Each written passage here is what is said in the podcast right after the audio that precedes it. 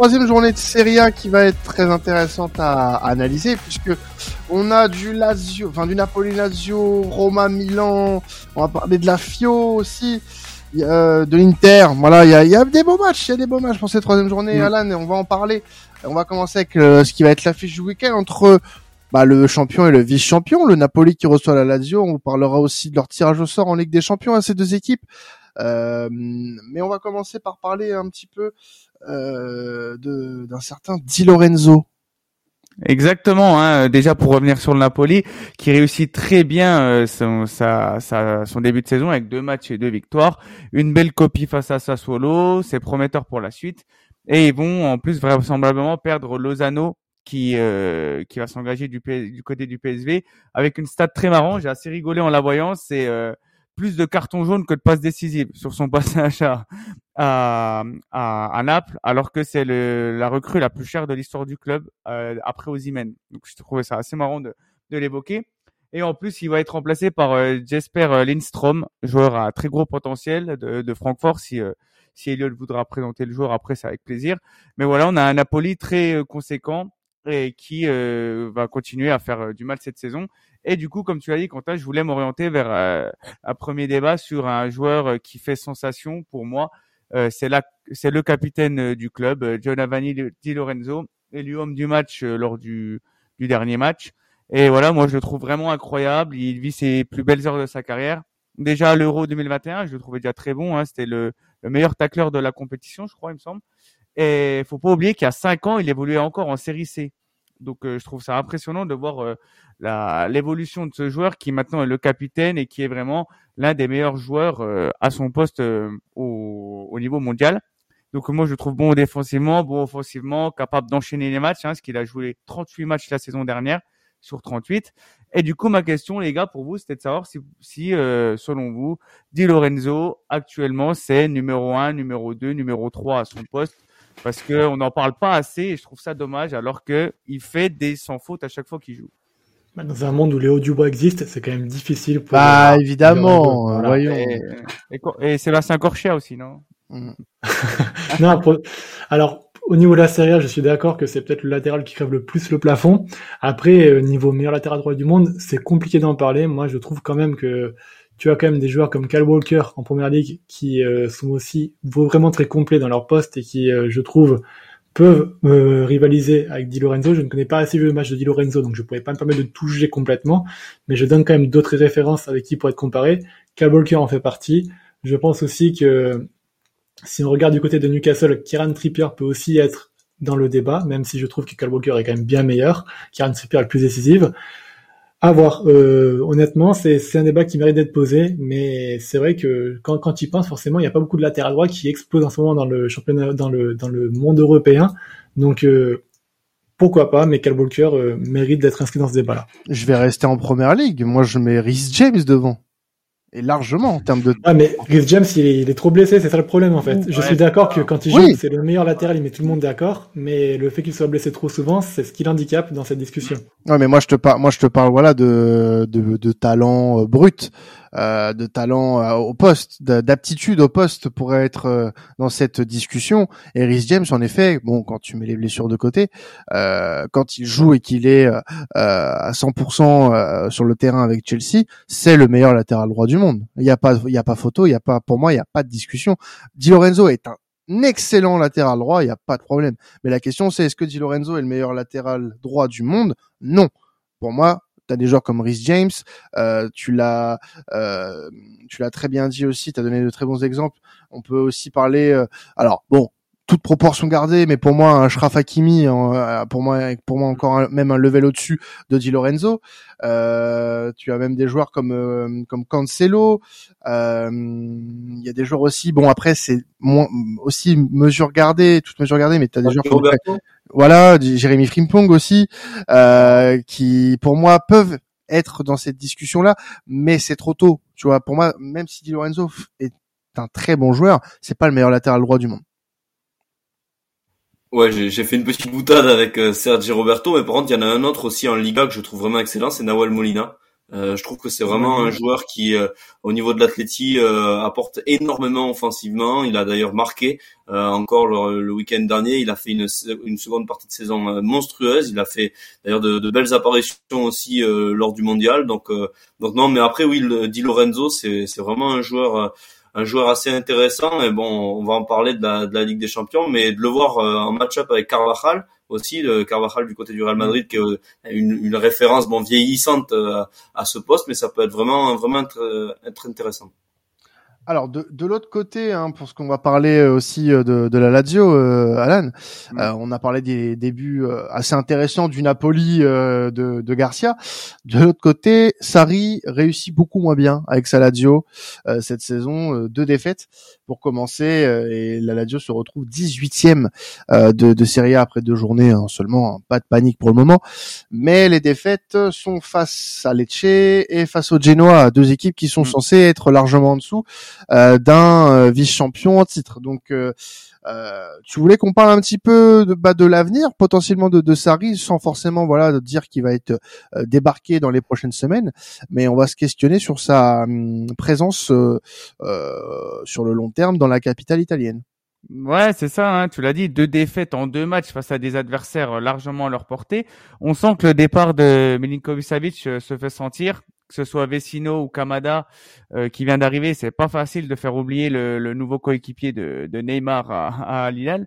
Euh, Gendouzi vient d'arriver, on verra ce que ça va donner, mais c'est vrai que Sarri va vite devoir trouver des solutions parce que ce week-end c'est Naples, le prochain match c'est la Juve et après c'est la Ligue des Champions. Donc euh, s'ils n'arrivent pas à, voilà à joindre tous les bouts, ça peut euh, être un début de saison cauchemardesque pour pour le club qui avait fait une super saison la saison dernière.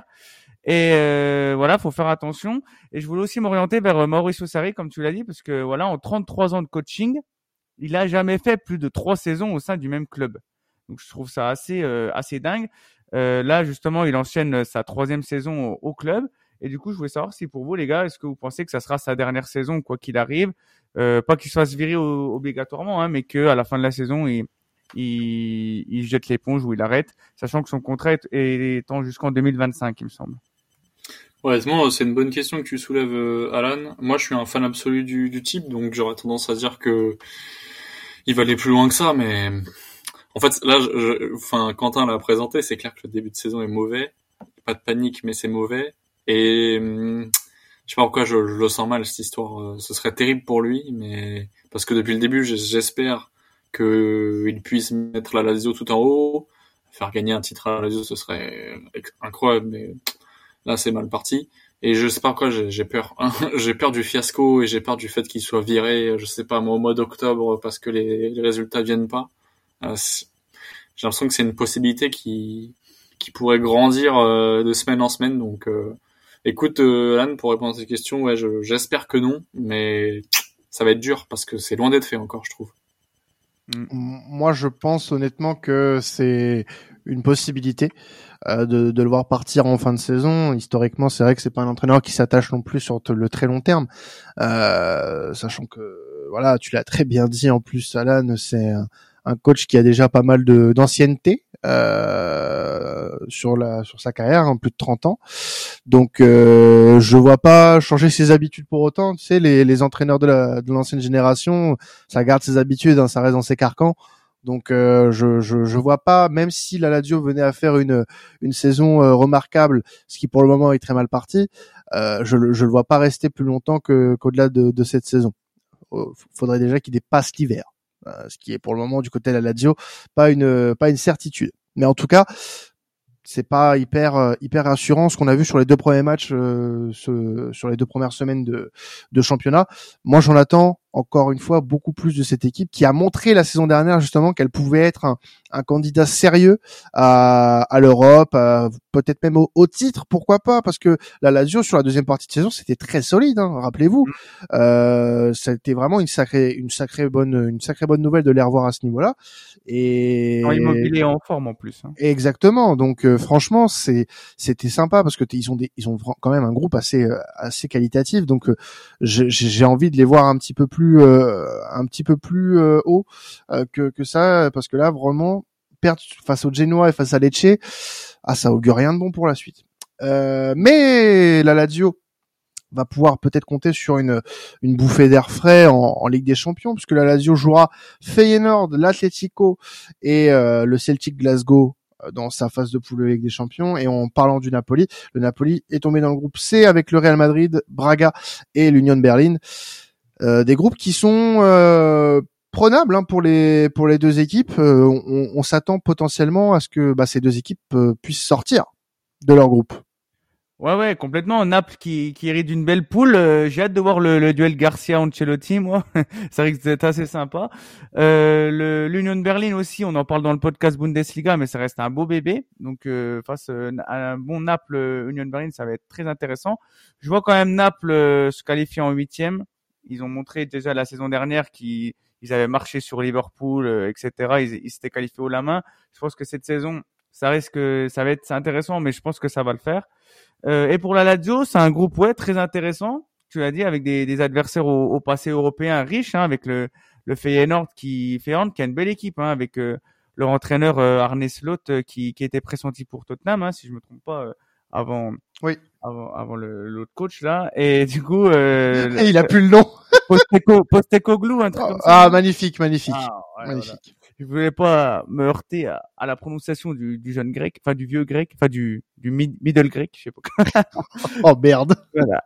Mais euh, c'est vrai que euh, l'Atlético sera favori dans le groupe d'Aladio, euh, mais euh, ils peuvent faire quelque chose, je pense. Même si le Celtic, quand il s'agit de Coupe d'Europe, euh, ils peuvent sortir le grand jeu aussi avec des des ambiances assez folles que j'ai en tête le, le Celtic Barça où l'ambiance est absolument folle, etc. Et honnêtement, ça va être serré. La Lazio a les armes, mais faut, comme on l'a dit, se ressaisir très rapidement parce que ça va être vite là. Et ce qu'il propose actuellement, c'est loin d'être fameux. Deuxième match qu'on va couvrir sur cet épisode de temps additionnel pour parler de cette troisième journée en Italie. Euh, la Roma qui reçoit le, le Milan, euh, deux équipes qui euh, ont connu des fortunes diverses en ce début de saison. Hein. La Roma qui a eu connu des débuts un peu compliqués. Le Milan qui est déjà en pleine bourre avec une équipe prometteuse euh, suite à un mercato euh, qui euh, dénote par rapport à d'habitude. Hein. On a eu l'habitude de se plaindre avec les mercatos milanais. c'est vrai que là, pour le moment, c'est plutôt satisfaisant en ce début de saison du côté des Rossoneri. Commençons par euh, par la Roma, puisque hum, malgré les débuts compliqués, euh, les Romanistas ont, accueilli, euh, ont officialisé ces dernières heures l'arrivée de Romelu Lukaku en provenance de Chelsea. Exactement, ouais, la, Roma qui est, à la peine, hein, on peut le dire. Mourinho qui, cherche encore son 11, il est encore en rodage. Hein, le dernier match, enfin sur les deux journées, il y a eu quatre joueurs qui qui, qui l'a changé. Il n'arrive pas encore à trouver la formule magique. Et c'est intéressant parce qu'ils ont fait quand même un, gros mercato avec sept joueurs recrutés pour seulement 9 millions d'euros. Moi, je trouve ça assez fou, perso. Bon, il y a des prêts hein, dans l'eau, etc. Mais, euh, mais je trouve ça super intéressant. Et je voulais porter votre attention, du coup, sur le, le secteur offensif qui, je trouve, est très garni. Euh, je trouve, même si là, il y a, il y a des blessures. Hein. Et vu qu'ils jouent en 3-5-2, ils ont quand même, pour euh, deux attaques, pour le, voilà, pour jouer avec deux attaquants, ils ont Bellotti, El Sharawi, Dybala, Azmoun, euh, Abraham qui, lui est out jusqu'en décembre, Solbakken et du coup la nouvelle recrue Monsieur euh, Romelo Lukaku, euh, qui voilà le Belge qui va tenter de se relancer après une année à l'Inter Milan en, demi-teinte. Hein, il n'a pas suffisamment répondu aux attentes, mais ça reste un joueur qui a su briller en Serie A, notamment sous Antonio Conte où il avait été élu meilleur joueur du championnat. C'était il n'y a pas si longtemps que ça. Donc selon vous, je voulais savoir si euh, il pourrait se il pouvait se relancer à la Roma, sachant qu'il y a, il y a l'Euro 2024 qui arrive, donc il a intérêt à être en forme. Moi, je, je, je pense qu'il peut en effet se relancer du côté de la Roma, même si c'est pas une certitude. Euh, moi, j'aimerais quand même qu'on parle un petit peu du mercato offensif de la Roma, qui est pour moi catastrophique. Euh, alors certes, Lukaku euh, peut être euh, celui qui te, te, qui te fait passer euh, de l'autre côté, mais Azmoun, je suis désolé, je, je, je trouve que c'est pas le, le, le, bon choix pour la Roma. Euh, c'est un joueur qui était clairement en perte de vitesse en Allemagne. Euh, je vois pas ce qu'il va apporter de plus à une attaque de la Roma qui compte déjà un Bellotti par exemple, qui revient d'ailleurs qui d'ailleurs qui était très bien revenu lors de la première journée euh, lui qui avait eu une saison dernière compliquée avec les blessures notamment. Donc euh, ça, ça lui a fait du bien de marquer lors de la première journée en plus un doublé. Euh, je j'ai pas compris le mercato euh, romain. Honnêtement, je, je suis assez assez perplexe sur ce que nous propose l'équipe de Mourinho cette saison. Euh, la lumière pourrait peut-être venir d'Oussema cette saison, même si j'y crois pas trop.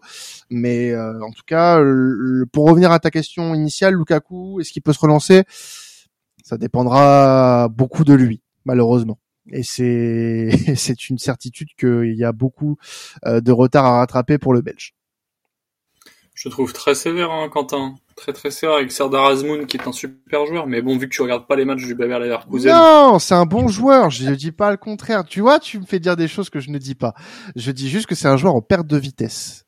En perte de vitesse parce que Xabi Alonso il comptait pas sur lui. C'est pas de sa faute. Il jouait bien. Hein. Ah bah oui, mais qu'est-ce que tu veux C'est un joueur qui joue pas pour moi sans perte de vitesse. Bah, c'était sévère parce que je pense qu'il va te prouver que dans le système de Mourinho, il peut apporter. Il, est... il y avait pas de joueur comme ça euh, chez Mourinho. Euh, il avait soit des neufs qui étaient des pivots, soit des neufs qui, qui, qui, qui campaient dans la surface. Euh, Bellotti, je suis désolé, mais Bellotti, j'ai jamais vu sortir hors de la surface. Je crois qu'il sait pas, il sait pas qu'un terrain de foot, il y a autre chose que la surface de réparation. J'adore ce joueur, mais voilà. Mais il y a ses qualités. Euh, Lukaku, bon, il a prouvé aussi comme que c'est davantage un renard ou un attaquant vivant qu'autre chose, même s'il n'est pas avoir d'efforts. Et, euh, et Azmoun, c'est un joueur un peu un neuf et demi, capable de, de, tourner un peu autour, et ça peut, ça peut leur faire du bien même si je suis d'accord avec toi, euh, Quentin, euh, le mercato vend pas du rêve. Et je finirai mon intervention là-dessus. Moi, je pense que Lukaku, bah, il s'en sort très très bien de se retrouver à la Roma, ce Mourinho euh, devant un public très chaud, parce qu'on était à deux doigts d'aller une fin de carrière en piteux état là, et c'est une très bonne chose pour lui et pour la Roma. Bah écoutez, je pense que si s'il se relance, la Roma va en profiter fortement, enfin forcément, je veux dire. Donc, moi, je, je dirais que je suis plutôt positif. La seule chose que j'ai peur, c'est juste que euh, l'état de forme de Lukaku aussi pourra dépendra aussi de Dybala, qui lui n'arrive pas à enchaîner les matchs non plus. Parce qu'on sait qu'avec Lautaro Martinez, ça matchait très bien Lukaku. Il faut que Dybala fasse la même chose, sauf que Dybala, même là pour le, en début de saison, il a même pas fini encore un match. Il sort tout le temps à la 60e. Donc euh, ça dépendra aussi de ça pour l'acclimatation de Lukaku à mon sens. Je suis très inquiet pour Lukaku, honnêtement. Honnêtement, euh, vous vous rendez pas compte qu'il arrive dans la S Roma, qui est coaché par Mourinho depuis trois ans. Donc, pile au moment où Mourinho va commencer à être un peu grincheux et va commencer à piquer ses joueurs, et vu que Lukaku il est aussi fort mentalement qu'une qu'un qu'un carreau de sucre à peu près du coup dans un tremplin dans un café je pense que très rapidement il va aller sur Sky Sport Italia il va commencer à chialer à chaudes larmes comme il l'a fait l'année passée et on va tous encore bien rigoler. Donc à mon avis ça va être très diverti j'espère que ça sera sur le terrain mais j'ai l'impression honnêtement que Lukaku malheureusement bah sa descente euh, et sa chute aux enfers ne va faire que s'accélérer et c'est très très dommage c'est très imagé en tout cas, c'est beau. Euh, donc euh, voilà pour la Roma. On voulait un petit peu parler du Milan à travers bah, son, son tirage au sort en Ligue des Champions, euh, Alan. Eh, je sais, bah faut en parler. Hein, tu, tu n'y échapperas pas. Euh, là, c'est Milan qui, on le rappelle, a fait un très bon début de saison en, en, Italie. Donc il y a quand même de l'espoir hein, pour pour les Rossoneri, avec un groupe qui va être très compliqué malgré tout à aborder. Hein, le Paris Saint-Germain, le Borussia Dortmund et Newcastle pour ce groupe F. qui sera le, le, groupe de la mort en, Champions League cette saison. Qu'est-ce qu'on peut dire sur ce groupe-là, euh, euh, Alan? Est-ce que tu penses, toi, en tant que supporter du Milan, bien sûr, mais tout en restant le plus objectif possible, hein, s'il te plaît, euh, est-ce que le Milan peut sortir de ce groupe, selon toi? Bah écoute, y a le tirage, il aurait eu lieu avant le, enfin il y a une semaine même, j'aurais été assez dubitatif, tant la l'équipe est en rodage et qu'il y a eu beaucoup de nouvelles recrues. Sauf que je trouve que l'incorporation des recrues pour l'instant est très bonne. Donc mm. ça, c'est une bonne nouvelle, qui a enfin une profondeur de banc. Euh, donc ça, ça fait plaisir. Et après, euh, voilà, je sais pas si on a les highlights en pro de, des autres podcasts, mais j'ai cru que j'allais mourir sur scène quand j'ai découvert, découvert le, le, le tirage au sort, euh, tel un Molière, euh, tel un, ah, tel, un Dalida, studio, avec un petit, euh, euh, comment ça faisait? Ah oui, moi je veux mourir sur scène sous les projecteurs parce qu'on était en train d'enregistrer donc c'est pour ça mais non sérieux l'huile de colza me fait de l'œil depuis tout à l'heure je vais pas la boire mais euh, mais bon sérieux honnêtement ça va être assez incroyable parce que au-delà de tout ça au-delà du fait que ça soit des groupes très relevés on a le retour de Donnarumma à San Siro ça, ça va être très très chaud. Le duel Théo Hernandez, Lucas Hernandez, les frangins qui vont s'affronter. Donc du coup, ça c'est pour PSG Milan.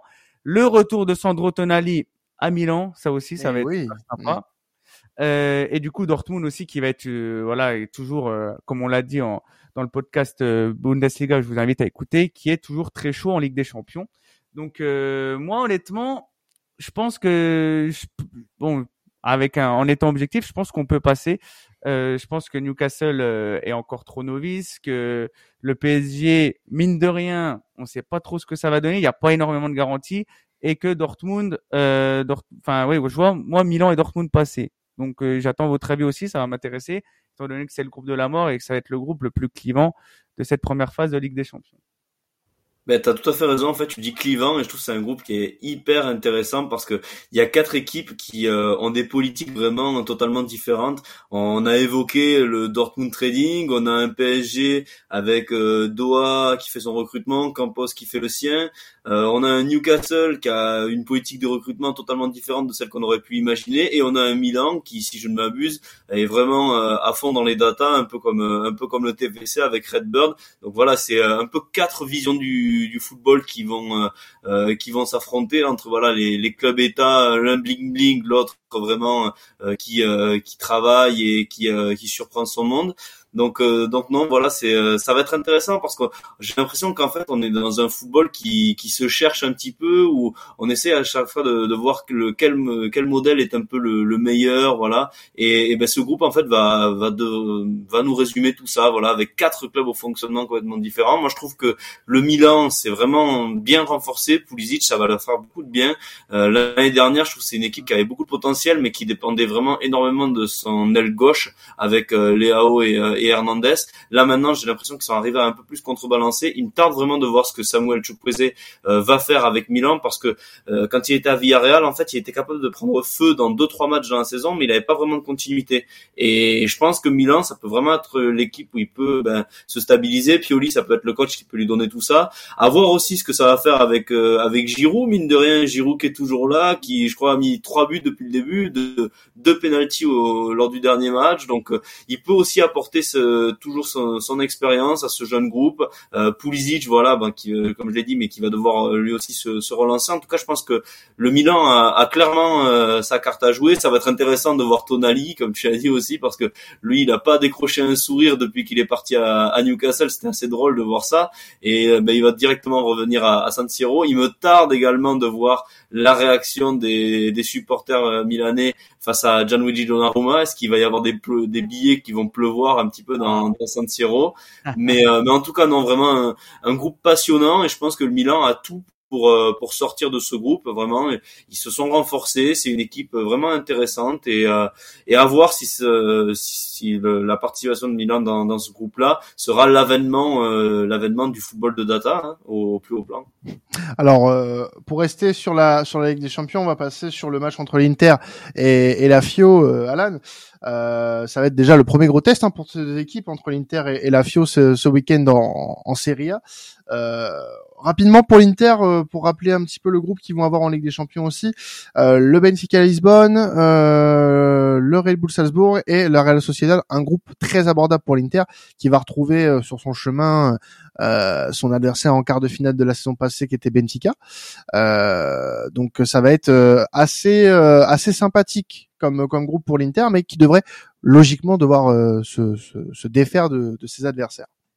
Ouais, ouais, d'autant plus que finalement le, groupe de l'Inter n'a pas beaucoup changé. Le 11 qu'ils ont aligné depuis le début de la saison, c'est le même que l'année dernière, excepté euh, euh Thuram à la place de Lukaku ou Dzeko. Donc euh, franchement, il y a de la continuité dans ce que propose Inzaghi et ça se voit, ça marche plutôt bien. L'équipe est déjà bien rodée.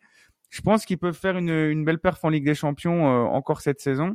C'est vrai que le groupe est super intéressant. Hein, Benfica qui c'est encore bien renforcé, qui, qui est un habitué des compétitions européennes. La Real Sociedad, bon, qui est peut-être l'équipe la moins forte, mais qui peut venir euh, jouer les troubles faits sur quelques matchs. Et euh, la troisième équipe qui tu m'as dit c'était euh, Salzbourg. ah bah Salzbourg aussi, équipe qui chaque année progresse aussi également. Donc l'Inter est favorite, l'Inter devra montrer toute l'étendue de son talent pour voilà essayer de jouer sur les deux tableaux avec la Serie A qu'il faut pas oublier parce que l'objectif de, de Inzaghi c'est également de, de, remporter la Serie A cette saison. Moi je tiens juste à dire un truc par rapport au groupe. Euh, je sais pas si vous l'avez remarqué, mais euh, le groupe est hyper abordable et c'est la première fois depuis Jésus-Christ que ça arrive pour l'Inter, donc euh, c'est assez mmh. incroyable. Euh, les autres années, c'était soit le Barça, soit le Real, soit le Bayern, soit mm. euh, je sais plus quel gros club encore. Ils se sont tapés huit fois le Barça et huit fois le Real en huit ans là. je, suis en, train de regarder le dernier groupe abordable, limite c'est celui de Tottenham euh, il y a 12 ans quoi. donc et encore à l'époque il y avait Gareth Bell qui les a qui leur avait fait la misère. Mais honnêtement, j'ai l'impression que c'est une très bonne chose pour Inter parce que peut-être qu'ils vont pouvoir aborder l'automne d'une autre façon.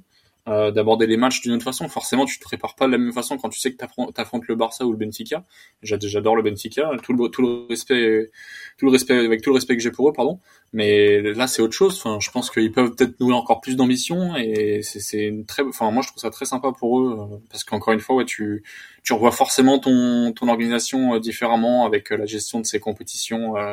D'autant qu'on voit que le début de saison est très bon en championnat, donc si, si tout si tout s'imbrique correctement, ça peut faire très mal et, euh, et ça peut ça peut peut-être les placer euh, dans, dans, dans le dans le haut panier européen au mois de février. Ça se trouve au mois de février, on dira ah, l'Inter euh, favori pour je sais pas quoi. Voilà, ce serait, ce serait assez dingue. Alors, pour parler un petit peu de l'adversaire de l'Inter de, de, ce week-end, qui est, qui est la Fio, hein, les gars, euh, Italiano nous a promis du spectacle hein, euh, pour la mm. saison à venir avec la Fio, euh, la Viola qui fait un, un, bon début de saison hein, avec cette, euh, ce, cette victoire face au Genoa 4-1 et ce match nul face à Lecce. Actuellement, la Fio est cinquième après deux journées euh, la FIO, qui euh, a de belles promesses. Est-ce que euh, on peut concrètement dire qu'elle qu'elle va jouer les troubles faits euh, cette saison, cette équipe de la Viola, équipe qu'on avait déjà un petit peu ciblée dans mm. la preview, Alan?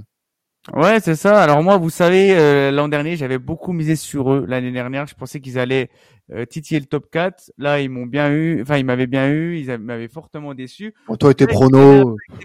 Ils, certes, ils sont allés en finale de, de Conference League, mais je trouve qu'il devait faire beaucoup mieux en Serie A, notamment face à des équipes abordables.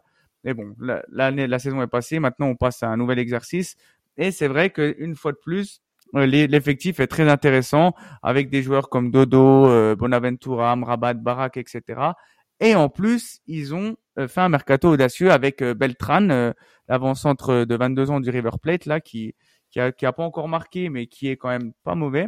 Il y a Parizzi aussi, excellent latéral gauche qui, qui vient d'Empoli. Il y a Arthur Melo qui est arrivé. Il y a Yeremina. Donc le tout orchestré par Vincenzo Italiano, euh, ça porte à croire que la Fiorentina pourrait faire un bel exercice 2023-2024 euh, euh, avec voilà plus de plus d'expérience maintenant. Donc est-ce que selon moi ils, peuvent titiller les gros cette saison? La réponse est oui. Et est-ce qu'elle va le faire face à l'Inter ce week-end? Déjà, je pense que oui également je pense que la Fiorentina doit euh, montrer les crocs, montrer que c'est une équipe qui sera affamée. Et quoi de mieux que, que de surprendre l'Inter ce week-end euh, avant la trêve. Euh, donc les, les, joueurs pourront se donner à 100%. Je sais pas si vous voyez la même chose que moi, les gars. Est-ce que vous pensez que la Fiorentina peut peut euh, jouer les troubles faits, comme comme l'a dit Quentin? J'écoute vos avis qui m'intéressent particulièrement. Moi, ce qui me fait peur pour la Fio, c'est qu'ils vont perdre à me rabattre là. Donc euh, ça se précise de plus en plus le départ de Amrabat à Manchester et c'était pour moi le joueur, le meilleur joueur au milieu de terrain. Et là tu perds donc du coup euh, bah, le meilleur de ta colonne vertébrale et tu vas du coup te, te heurter à une réalité. Melo n'est pas aussi bon qu'Amrabat. Il va y avoir un vrai downgrade je trouve au niveau du milieu de terrain de la FIO et c'est pour cette raison-là que j'ai peur que la FIO n'arrive pas à accomplir les espoirs qui vous plaçaient en eux. Bah, concernant ouais Arthur Melo, je suis tout à fait d'accord avec toi. C'est pas aussi bien que euh, euh Kamrabat, mais euh, mais par contre voilà peut-être que Ter Stegen lui donnera euh, l'adresse de son de son chirurgien pour les pour les cheveux et qui retrouvera son niveau. Voilà. Mais mais en tout cas mais en tout cas non. c'est vraiment une équipe de la Fiorentina qui fait plaisir à voir. Il y a des, des un recrutement assez intéressant. Yeremina, j'y crois, j'ai jamais trop cru, mais mais après tout pourquoi pas? C'est un joueur avec avec quand même pas mal de potentiel. ça va être intéressant à voir vraiment et un premier gros test en tout cas dans ce euh, début de saison. Un premier gros test qui va euh, forcément euh, attirer notre attention. Rapidement, Alan, sans forcément lancer de, débat là-dessus, mais on, a eu la, nouvelle récemment que bah, le nouvel entraîneur, nouveau sélectionneur de la nationale sera est Luciano Spalletti, lui qui avait décidé de partir du Napoli pour prendre un petit congé sabbatique. Finalement, on va reprendre euh, l'équipe nationale d'Italie en remplacement de, de, Mancini qui lui euh, s'en va du côté de l'Arabie Saoudite, je crois. Non, c'est pas ça? Ouais, c'est ça, le sélectionneur de l'Arabie. Ça. Et, mm. Donc, euh, rapidement, est-ce que tu peux nous voilà nous raconter ce qui s'est passé sur ces derniers jours? Ouais, ouais, bah, je trouvais ça intéressant de l'évoquer parce que c'est le dernier podcast avant la trêve, donc du coup, c'est, ça fait partie de l'actualité. Et c'est vrai que la fédération italienne hésitait entre Antonio Conte et Luciano Spalletti. Euh, c'était les deux favoris pour prendre le flambeau. Et c'est finalement euh, ben, Luciano Spalletti qui a obtenu le poste de sélectionneur euh, de la Nazionale avec un accord à l'amiable obtenu avec De Laurentiis, puisque Spalletti il appartenait encore à, à Naples, et qui, est, qui est le champion en titre et qui réclamait 3 millions d'euros pour échapper pour laisser échapper son, son entraîneur. Donc, euh, du coup, euh, il vient pour diriger la squadra pour la première fois de sa carrière. Donc, c'est intéressant. Avec son assistante toujours, euh, Marco Domenicini, qui, qui est franchement très, très important lorsqu'il bosse avec lui. Et en fait, tout simplement, pourquoi il y a eu ce changement? C'est parce que Monsieur Roberto Mancini, et là, je vais un peu cracher mon venin, après avoir fait manquer la Coupe du Monde en 2022, il a préféré démissionner de son poste de sélectionneur uniquement pour l'argent de l'Arabie Saoudite. Euh, moi, je trouve ça un choix désabusé euh, parce que voilà, il était sous contrat et quand on s'engage avec la sélection, on se doit de, de, respecter son engagement. On peut pas se barrer comme ça pour rejoindre une autre sélection. Moi, je trouve ça assez euh, assez aberrant. Et après, franchement, bon, enfin bon, Spalletti, ça reste un bien meilleur entraîneur et tacticien que Mancini. Je pense que c'est une bonne chose pour l'Italie. Mais en revanche, je trouve que le choix de, de, de Mancini pour, l'argent est juste euh, dégueulasse. Et je voulais le mentionner sur ce podcast italien. Rapidement, juste, euh, oui, euh, si vous voulez réagir, les gars, très rapidement. Allez-y. Ouais, je, je suis pas forcément d'accord pour dire que Mancini est un moins bon tacticien que Spalletti, mais ça se discute. Ce sera intéressant d'en discuter une autre fois. Mais concernant Spalletti, la, la, prise de, de, poste du coup euh, au sein de la squadra Azzurra, bah en fait c'est une consécration pour lui. Hein. Moi j'aurais jamais cru qu'il puisse euh, accéder mm. à ce, de tels postes. Enfin c'est génial pour lui. J'ai hâte de voir à quoi va ressembler sa sa sélection avec euh, avec lui, mais c'est une c'est une sacrée consécration et, je serais pas étonné d'ailleurs qu'il prenne sa retraite après après ça parce qu'il a quoi il a 64 ans je crois. Donc j'ai hâte de voir ce que va ce que va donner l'Italie et, et je pense qu'à l'Euro ils vont ils vont faire mal. Et juste pour finir ce Mancini, parce que tu as raison Alan, et je te soutiens, et tu es un grand homme pour avoir dit ça. Merci. Mancini, c'est rien d'étonnant de sa part, puisqu'on rappelle qu'il est impliqué dans les 115 charges financières contre Manchester City. Il est accusé d'avoir perçu des salaires de la part du gouvernement euh, des Émirats directement lors de son temps à City. C'est un homme qui est pourri par l'argent, qui ne fait que blanchir l'argent, et on ne veut pas de lui en Europe, on ne veut pas de lui en Italie, qu'il aille en Arabie et qu'il nous casse pas les couilles. Voilà voilà, c'est c'est c'est c'est assez clair le message pour finir ce ce podcast Serie tout en délicatesse, vraiment. Merci, euh, merci Florent. Merci à vous de nous avoir suivis en tout cas pour ce podcast Serie A, la première d'Alan cette saison d'ailleurs pour parler d'une journée de Serie A. Ah, On a eu le droit à une petite chanson d'Alida. Euh, c'est non, c'est bon, ça suffit, ça suffit maintenant. Euh, merci à vous, voilà, encore une fois de nous avoir suivis. Laissez un petit avis comme d'habitude. Hein, vous êtes de plus en plus nombreux à le faire et ça nous aide beaucoup. Hein, c'est pas grand chose, mais ça nous aide énormément. Merci à vous. Et puis bah vous pouvez continuer à nous écouter, profitez parce qu'on sera pas là pendant deux semaines. Hein, il y a la Première Ligue et la Liga et la Bundes cette semaine à écouter encore une fois, hein, comme chaque semaine euh, dans temps additionnel. Donc oui, on se retrouve dans deux semaines. Hein. Ça nous attriste un petit peu pour parler série, mais on sera peut-être pendant la trêve internationale hein, pour vous donner des petits podcasts un petit peu hors série. Hein. On vous donne pas les, on vous donne pas les sujets, mais on a quelques sujets en, préparation euh, pour. Euh, pour la trêve avec des invités notamment euh, dont on vous donnera un petit peu la liste pendant cette trêve internationale.